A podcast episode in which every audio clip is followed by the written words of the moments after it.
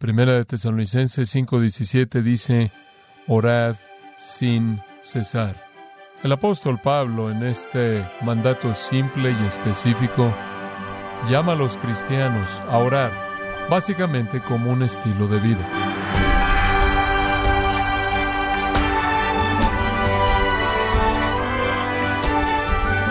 Queremos darle las gracias por acompañarnos en este su programa Gracias a vosotros con el pastor John MacArthur. Algunos piensan que orarían más tiempo si vivieran en la época de Martín Lutero, quien oraba tres horas diariamente. Pero ¿condiciona nuestra vida moderna nuestra capacidad para orar? ¿Y cuál es el tiempo mínimo requerido para la oración? Quiero invitarle a que nos acompañe cuando John MacArthur nos explica las motivaciones que debemos tener presente al momento de orar. Esto es parte de la serie del estudio La Iglesia impulsada por la Biblia, aquí en gracia a vosotros. Un rebaño saludable demanda una relación correcta entre las ovejas y el gran pastor. La iglesia está constituida por esas relaciones. Liderazgo a la congregación, congregación a liderazgo, congregación a congregación, congregación a Dios. Y ninguna iglesia puede elevarse por encima de la vida espiritual de su propia congregación. Entonces su relación con el gran pastor es crucial. Y lo primero que usted necesita hacer es estar siempre gozoso y lo segundo es estar orando a Él siempre. Así es como usted mantiene esa relación como debe ser. Y eso es esencial para una iglesia que crece, para una iglesia saludable. Si vamos a ser una iglesia saludable, debemos estar orando sin cesar. Debemos estar acudiendo a Dios a favor de nosotros mismos y otros, orando sin cesar, porque ahí es donde liberamos la grandeza del poder y bendición de Dios. Ahora, realmente no hay nada más que decir acerca del versículo. Usted entiende lo que significa, pero quiero ir detrás del versículo un poco. Y quiero darle una pequeña lista de cosas que voy a llamar motivos para orar, porque sé que algo es realidad en su vida, porque es verdad en mi vida. No importa cuánto oro, siempre me siento como que no oro lo suficiente. ¿Se siente usted de esa manera? En cierta manera tengo un estado continuo de culpabilidad por mi falta de oración.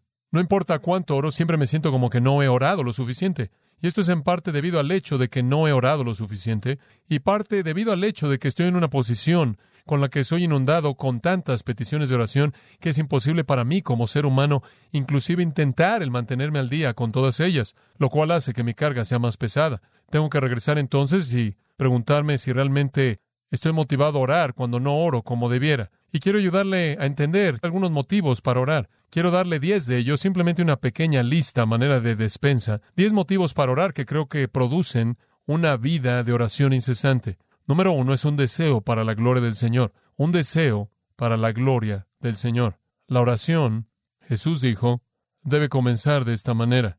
Padre nuestro que estás en los cielos, que santificado sea tu nombre, venga tu reino, hágase tu voluntad.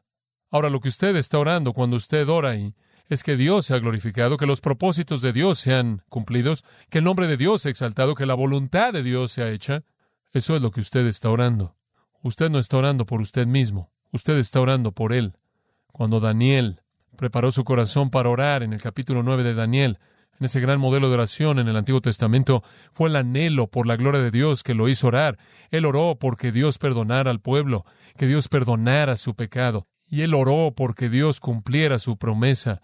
Dios había dicho, Voy a mantenerlos en la cautividad por tantos años y después los voy a liberar. Y él estaba leyendo Jeremías, Daniel estaba leyéndolo, y él encontró eso, y él dijo, Dios, quiero que hagas eso, quiero que tu reino venga, que tu voluntad se haga, que tu promesa sea cumplida, y quiero que tú perdones a tu pueblo, quiero que lo hagas, dice él en el versículo 19, por causa de ti, oh Dios mío, por tu ciudad y tu pueblo, que son llamados por tu nombre. Y lo que él está diciendo es, Dios, si tú haces esto, va a contribuir a tu reputación, va a exaltar tu nombre, te va a glorificar, hazlo por causa de ti. Y yo creo que ese podría ser el motivo supremo de todos los motivos en la oración el cual es un deseo por la gloria del Señor. Y cuando usted ora porque Jesús sea levantado y que Dios sea exaltado y glorificado, usted lo está haciendo porque esa es una carga en su corazón, porque usted le preocupa.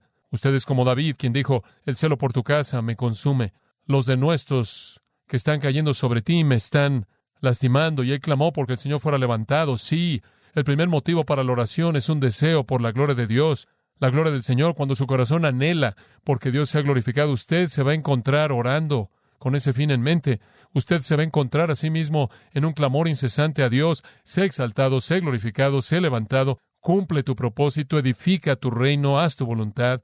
En segundo lugar, un segundo motivo para orar es un deseo por tener comunión con Dios, un deseo por tener comunión con Dios.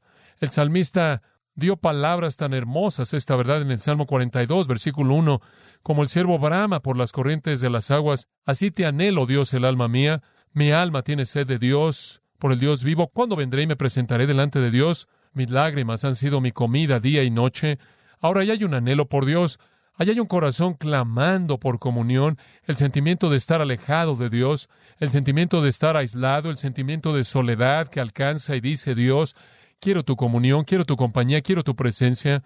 El Salmo 63, palabras más magníficas, oh Dios, tú eres mi Dios, te buscaré apasionadamente, mi alma tiene sed de ti, mi carne te anhela, en una tierra seca y árida donde no hay agua, porque te he visto en el santuario para ver tu poder y tu gloria. Solo quiero verte, solo quiero estar contigo, solo quiero experimentar tu asombro. En el Salmo 84, los primeros dos versículos, ahí de nuevo, cuán hermosas son tus moradas, oh Jehová de los ejércitos. Mi alma anheló, inclusive tuvo deseo por los patios de Jehová. Mi corazón y mi carne cantan por gozo al Dios vivo.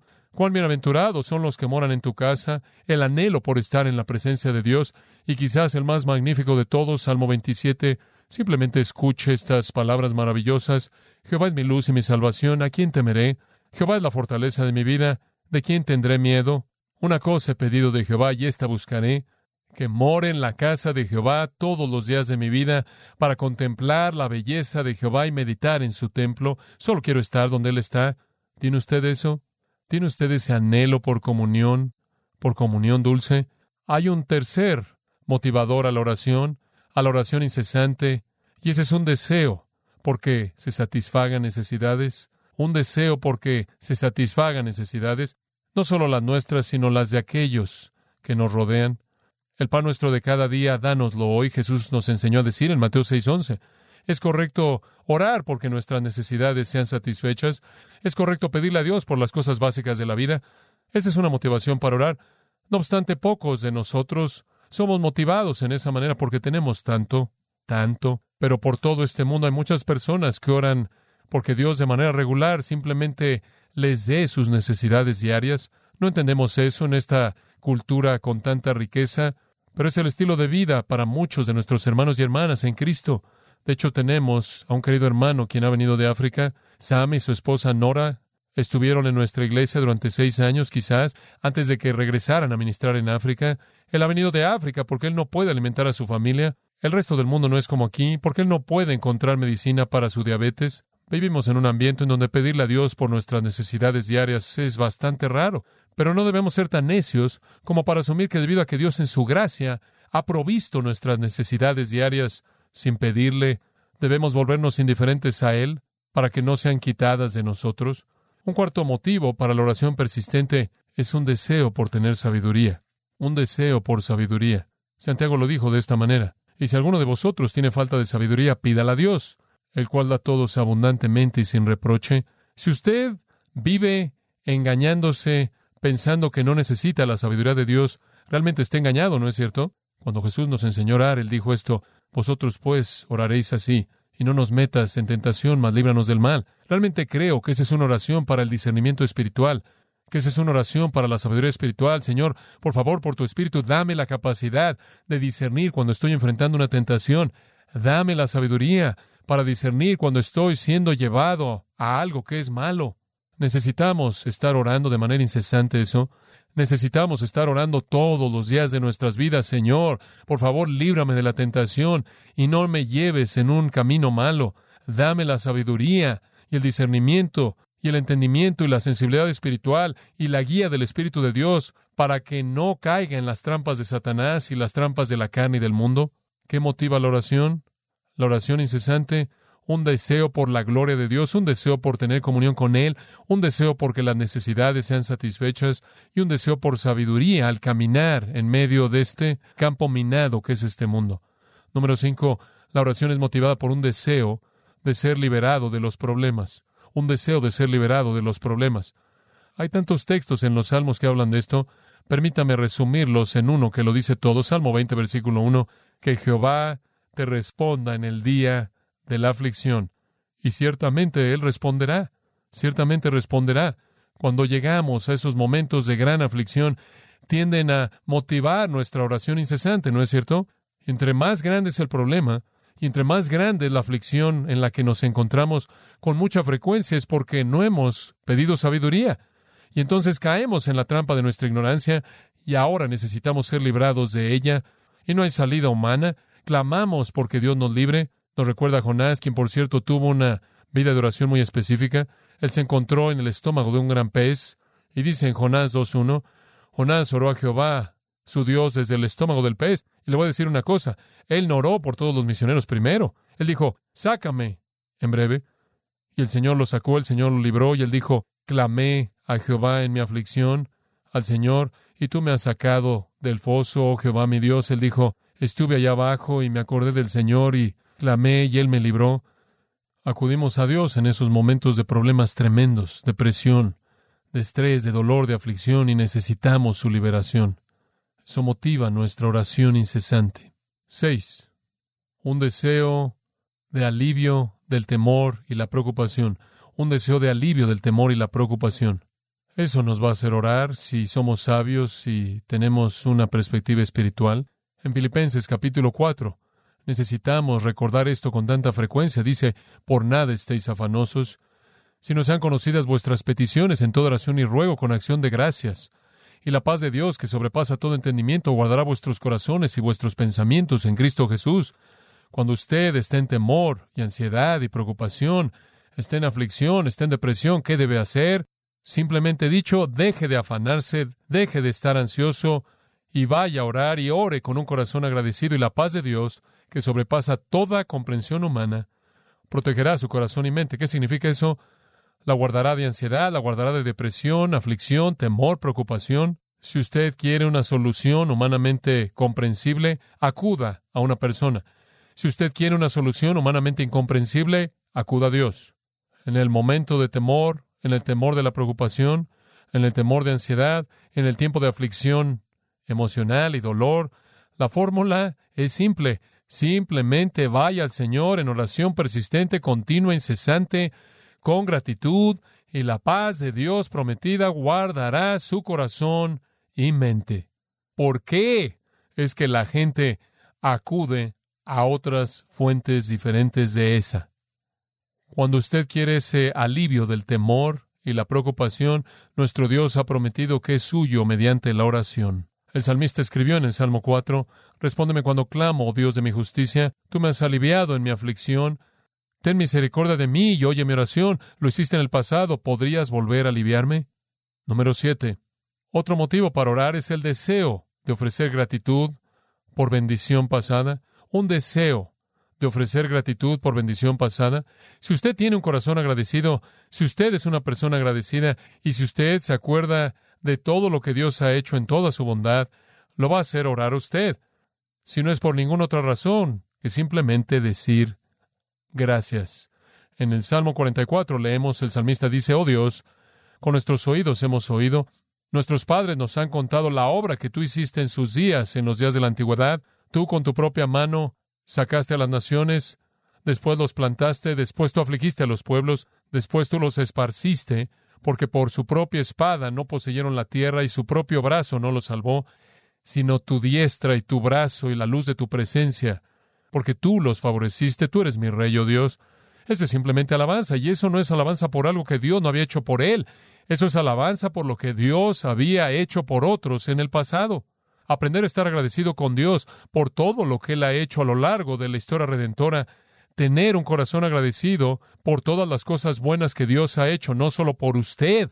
El apóstol Pablo escribe en Filipenses y él dice, agradezco a mi Dios acordándome de vosotros, pero son siempre es ofrecida con gozo por su participación en el Evangelio desde el primer día hasta ahora. Simplemente no puedo evitar más que orar todo el tiempo agradeciéndole a Dios por lo que Él está haciendo en su vida y lo que Él ha hecho y está haciendo. Si usted realmente está agradecido con Dios por todo lo que Él ha hecho, va a motivarlo a orar una oración de gratitud.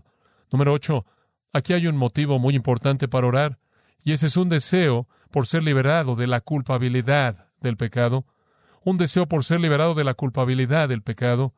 Ese salmo clásico penitencial, el Salmo 32, habla de esto, y solo le estoy dando escrituras seleccionadas de muchas que podrían ser usadas en estos puntos.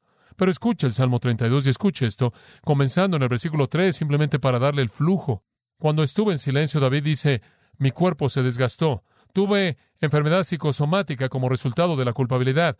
En mi gemir todo el día, día y noche, tu mano estuvo sobre mí. Mi vitalidad, mis jugos de la vida se secaron como el calor del verano. Yo era un desastre, un desastre. Los jugos de la vida tienen que ver con el sistema del flujo sanguíneo, el sistema de la saliva, el sistema nervioso, el cual es conducido por fluido. Todos los jugos de mi vida se secaron.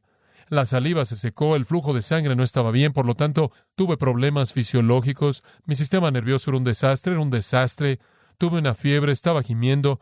En el versículo 5 él dice, Después reconocí mi pecado a ti, mi iniquidad no te escondí, dije, confesaré mis transgresiones a Jehová. Y tú perdonaste la maldad de mi pecado. Confesé y perdonaste. Después de regreso al principio del Salmo, él dice esto, Bienaventurado es el varón cuya transgresión ha sido perdonada y cubierto su pecado. Bienaventurado el varón a quien Jehová no imputa iniquidad y en cuyo espíritu no hay engaño. El engaño se acabó. Usted no está cubriendo el pecado, usted lo ha abierto, usted lo ha confesado, y ahora es perdonado y ahora es bendecido. Sí, la oración incesante, la confesión penitencial, es motivada por un deseo a ser liberado de la culpabilidad del pecado. Número nueve. Otro motivo para orar es un deseo por la salvación de los perdidos. Un deseo por la salvación de los perdidos. Usted se verá motivado a la oración persistente cuando usted está preocupado de manera compasiva por la gente perdida. Están por todos lados. Y si usted se preocupa por su salvación, va a haber un compromiso casi incesante con orar conforme se cruzan por su camino y su mente. Escucha Romanos 10.1, hermanos, dice Pablo, el deseo de mi corazón y mi oración a Dios por ellos es por su salvación. Pablo dice, estoy orando por su salvación. No puedo ver a personas no salvas sin orar por su salvación. Timoteo, en 1 Timoteo capítulo 2, es mandado por Pablo. Ahí Pablo le dice que Dios quiere que todos los hombres sean salvos y vengan al conocimiento de la verdad. Y después él dice, ahora quiero que los hombres levanten manos santas, orando siempre. ¿Y por qué están orando? Por la salvación de la gente perdida, por quienes Dios ha provisto una salvación. Un deseo por la salvación de los perdidos motiva la oración. Si usted no ora incesantemente, entonces algo está mal con su compasión por los perdidos. Y número diez, la oración incesante es motivada por un deseo por el crecimiento espiritual de los creyentes, un deseo por el crecimiento espiritual de los creyentes. En Efesios, por ejemplo, capítulo 1, versículo 15, Pablo le dice a los Efesios, versículo 15, Por esta razón yo también, habiendo oído de la fe en el Señor Jesucristo que existe entre vosotros y vuestro amor por todos los santos, no dejo de dar gracias por vosotros, haciendo mención de vosotros en mis oraciones. Ahora, ¿por qué estás orando, Pablo? Para que el Dios de nuestro Señor Jesucristo, el Padre de Gloria, os dé espíritu de sabiduría y de revelación en el conocimiento de Él. Oro porque los ojos de vuestro corazón sean alumbrados, para que sepáis cuál es la esperanza de su llamado, y cuáles son las riquezas de la gloria de su herencia en los santos, y cuál es la supereminente grandeza de su poder hacia aquellos de nosotros que creemos. Estoy orando por ustedes. Bueno, ¿por qué estás orando? Por su sabiduría, su conocimiento, su alumbramiento, su iluminación, su esperanza. Estoy orando porque el poder de Dios sea liberado en sus vidas. Estoy orando por su crecimiento espiritual. En el capítulo 3, versículo 14, él dice, por esta causa doblo mis rodillas ante el Padre y estoy orando por ustedes. ¿Por qué estás orando? Versículo 16, para que los conceda, según las riquezas de su gloria, el ser fortalecidos con poder por el Espíritu en el hombre interior. Estoy orando por poder espiritual. Versículo 17, estoy orando porque Cristo se establezca en sus corazones y que sean arraigados y cimentados en amor, y para que entendáis el amor que sobrepasa todo conocimiento. Versículo 19, y para que seáis llenos de la plenitud de Dios. Y versículo 20, para que hagáis mucho más abundantemente de lo que podáis pedir o entender. Estoy orando por su crecimiento espiritual.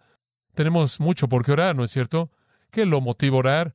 Cuando usted desea la gloria de Dios, cuando usted desea la comunión con Él, cuando usted desea que necesidades sean satisfechas por el único que tiene los recursos, cuando usted desea sabiduría y discernimiento, cuando usted desea liberación de los problemas de la vida, cuando usted desea alivio del temor y la ansiedad y la preocupación, cuando usted desea ofrecer gratitud por todas sus bendiciones pasadas y presentes, cuando usted desea ser liberado de la culpabilidad y el pecado, cuando usted desea la salvación de otros y cuando usted desea el desarrollo y crecimiento de los creyentes.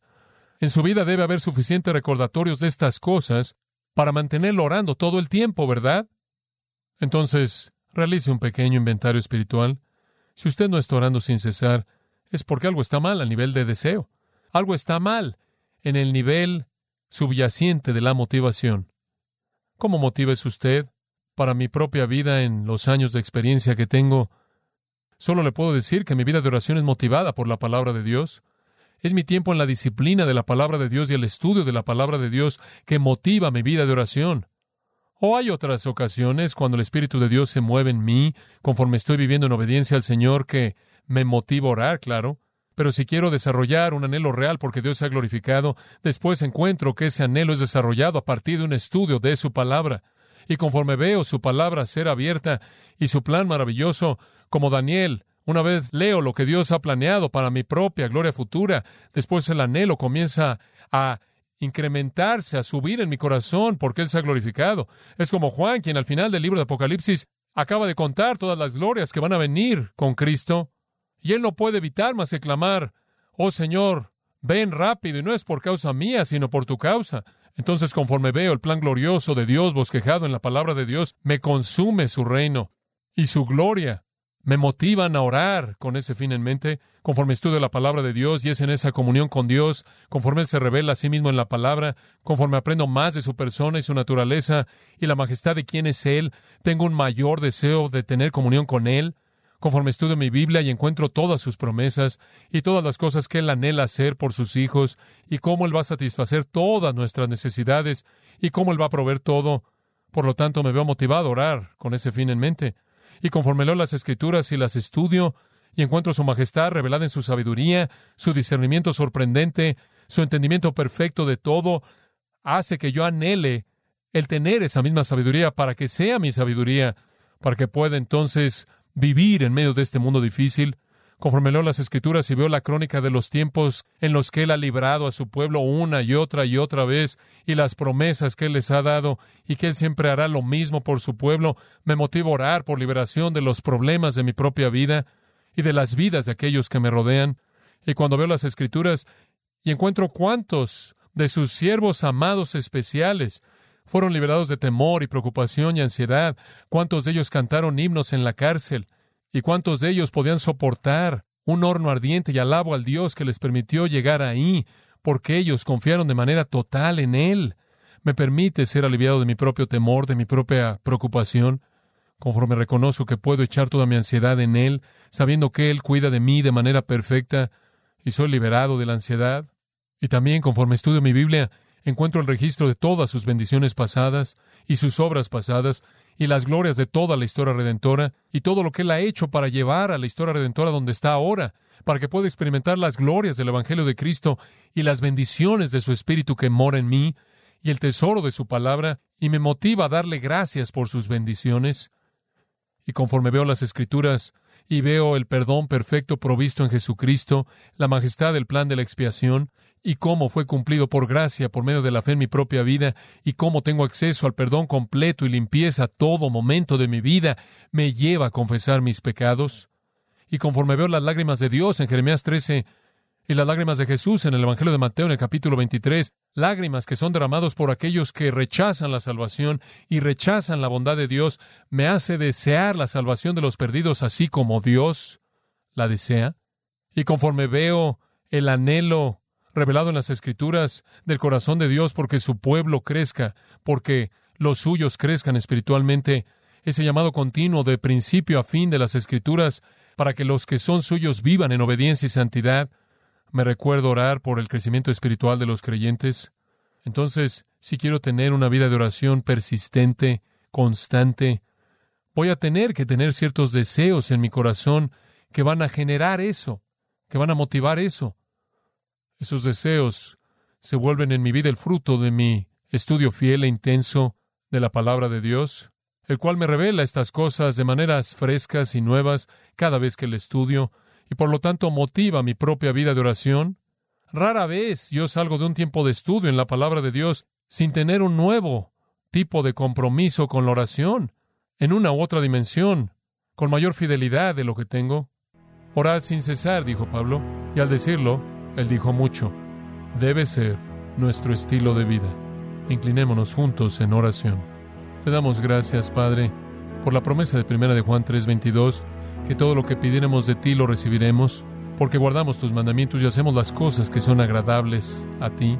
Entonces sabemos que nuestras oraciones son eficaces y poderosas y que si oramos a partir del contexto de guardar tus mandamientos y hacer lo que es agradable a ti, tú vas a oír y vas a responder nuestras oraciones.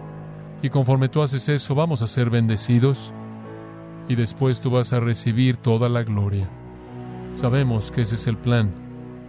Con ese fin en mente oramos, por causa de Jesús. Amén.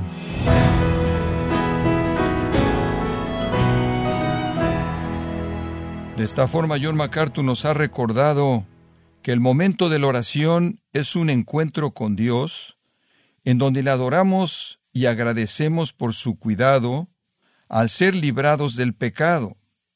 Esta es la serie La Iglesia impulsada por la Biblia, aquí en gracia vosotros. Estimado oyente, quiero invitarle a leer el libro Doce Sermones Selectos de John MacArthur.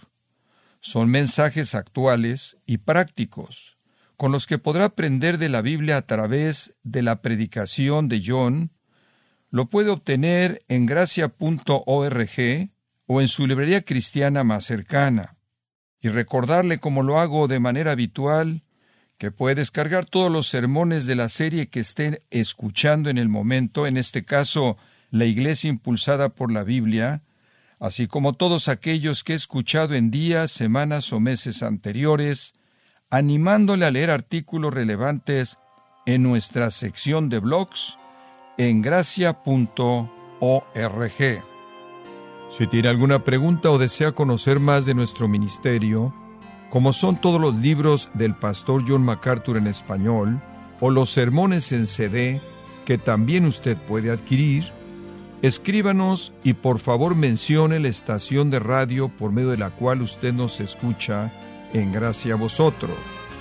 Es importante conocer no solo el país y ciudad de donde usted nos escucha, sino también la radio. Para quienes contactan nuestro ministerio por primera vez, pueden solicitar una copia del mensaje de promoción sin costo alguno, un mensaje por oyente únicamente. Si usted vive en los Estados Unidos o Puerto Rico, escríbanos a Gracia Vosotros, P.O. Box 4000, Panorama City, California 91412 o puede escribirnos a través del siguiente correo electrónico radio arroba